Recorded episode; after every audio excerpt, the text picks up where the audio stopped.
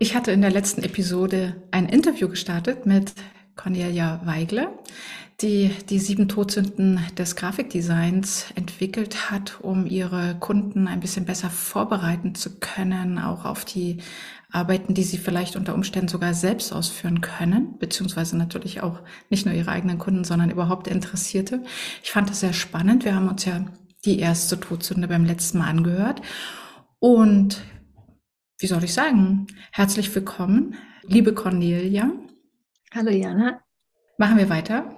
Wie lautet denn deine zweite Todsünde im Grafikdesign? Die zweite Sünde lautet zu viel Information gleichzeitig. Viel hilft nicht viel. Das kann ich absolut unterschreiben. Erklär mal. Ja, es geht in der zweiten Todsünde geht es darum, dass man sich Gedanken macht, ähm, wie man einen Leser oder einen Kunde oder derjenige, der über meine, meine Botschaft ähm, blickt, wie man ihn reinziehen kann, um im Prinzip den zweiten Schritt zu machen.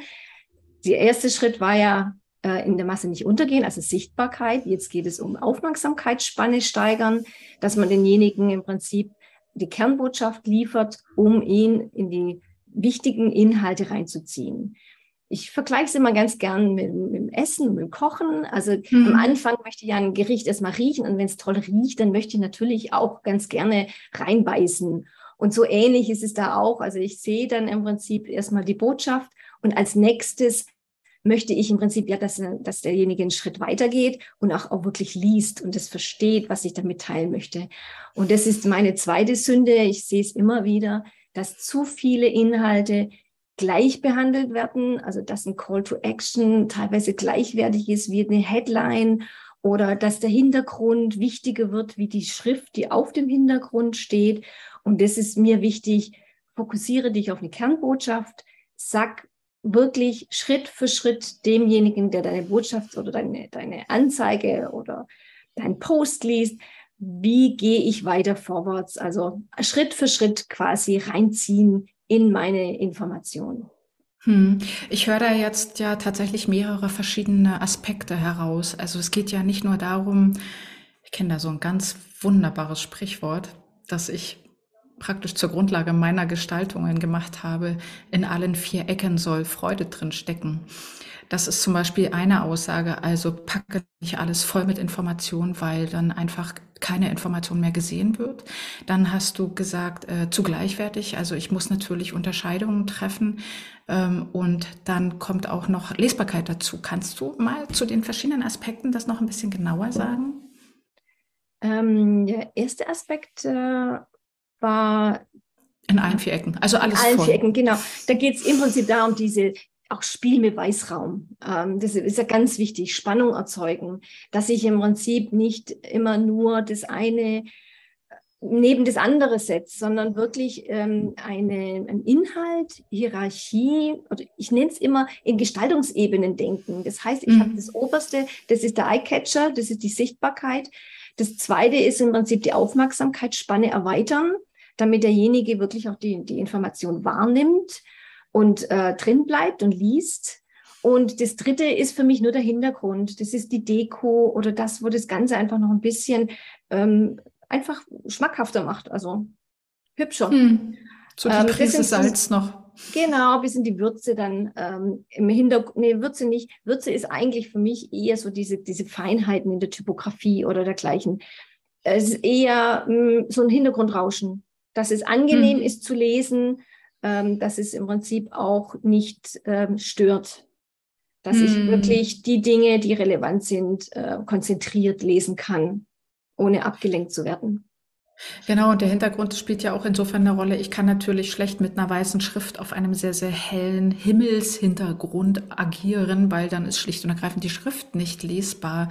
Also auch, oder Muster, wenn man dann also Blätter von einem Baum hat oder von einer Tapete oder was weiß ich. Also der Hintergrund muss ja auch so gestaltet sein, dass er zwar auf der einen Seite eine, ah, ich will das Wort hübsch vermeiden, also äh, passt, und ein bisschen mit äh, würzt, aber er darf nicht stören.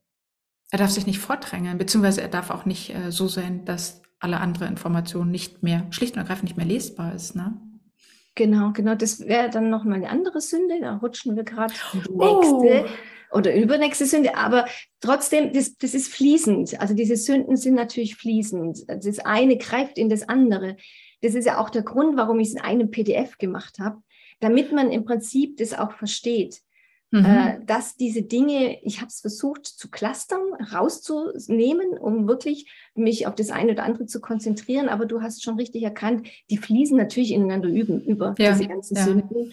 Und dementsprechend ist es auch schwierig, das so, so klar zu trennen. Aber in, in, dem, in dieser Sünde ging es mir wirklich darum, deine Kernbotschaft auf den Punkt zu bringen. Also, dass mhm. du zum Beispiel auch keine zwei Zeilen Headline machst. Du musst es in drei oder in fünf Worten einfach kurz, knackig und die dann so bringen, dass, dass man wirklich reingezogen wird in, in diese, diese Information. Vielleicht kann man es auch vergleichen mit einem Klappentext von einem mhm. Buch. Ne? Das ist ja auch mhm. ähnlich. Du willst ja erstmal das Ganze ein bisschen schmackhaft machen, damit derjenige dann auch nachher das ganze Buch liest. Das ist, das ist ja tatsächlich auch eine Gratwanderung, weil ich will antriggern. Also ich will natürlich, also ja, ja, so ein bisschen den Leser herausfordern und sagen, hey, komm, lies mich. Und auf der anderen Seite will ich aber schon gar nicht in einem Krimi oder so die Lösung vorweggeben. Ne? Also es muss äh, neugierig machen. Und du hast auch geschrieben, äh, also fokussiere dich auf die Kernbotschaft, was ja auch heißt, was ist wirklich, wirklich, wirklich wichtig. Und das muss das sein, was absolut im Vordergrund steht. Und erst danach folgen zum Beispiel eine kurze Erklärung oder auch ein Call to Action, um dann eine Aktion herauszufordern, natürlich. Ne? Das ist mehr im, äh, im digitalen Bereich so. Im analogen Leben geht es dann darum, dass derjenige das Buch in die Hand nimmt und den Klappentext liest. genau so, genau so ist gedacht. Also nochmal zusammengefasst ist die zweite Todsünde des Grafikdesigns, die du aufgestellt hast, zu viel Information gleichzeitig, so sprich nach dem Motto viel hilft viel, nein, viel hilft nicht viel, sondern eher macht neugierig und ähm, deutlich. Ja, das ist eine ganz äh, spannende Todsünde. Vielen, vielen Dank. Wir halten es kurz und knackig.